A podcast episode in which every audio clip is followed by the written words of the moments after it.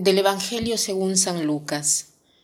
En aquel tiempo Jesús dijo a la multitud, Cuando ustedes ven que una nube se va levantando por el poniente, enseguida dicen que va a llover, y en efecto llueve.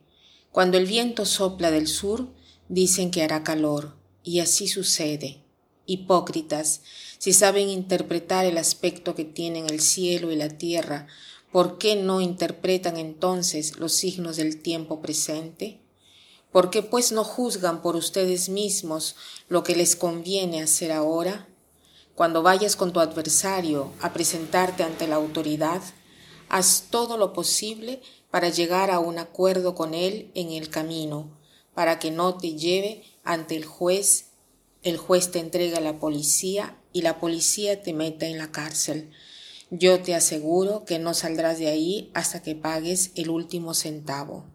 Hoy Jesús nos habla a nosotros, habla a la gente y nos habla a nosotros y nos dice, saben interpretar el aspecto que tienen el cielo y la tierra.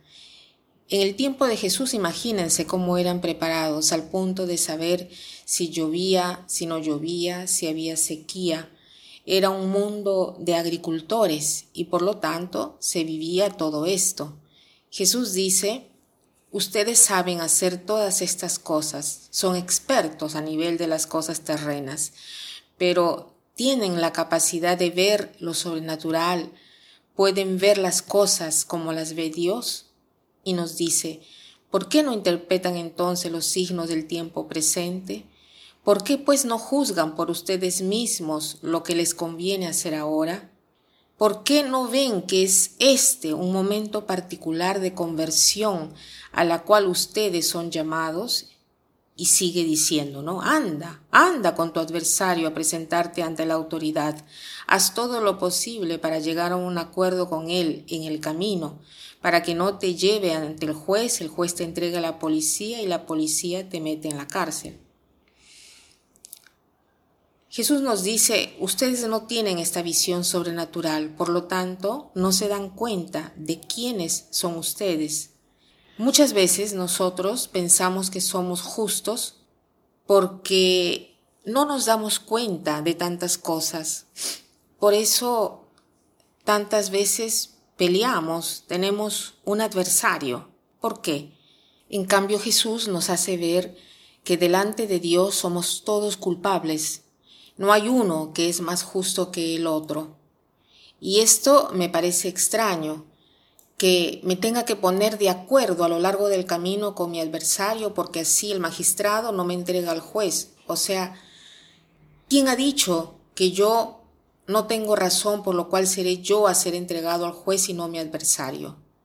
En cambio Jesús nos quiere hacer ver que somos todos así, si no entendemos que el problema no es tanto mi relación con el otro, en cambio es cómo yo comprendo mis límites, cómo yo soy consciente que estoy en el error, ese es mi problema. Si yo me siento justa o justo, entonces no tendré misericordia. En cambio, si yo me doy cuenta que necesito la misericordia de Dios, entonces estaré en grado de ser misericordiosa o misericordioso con los demás quiere decir, ¿qué cosa quiere decir esta misericordia de Dios hacia mí? La palabra misericordia en latín tiene que ver con el órgano del cuerpo, el corazón.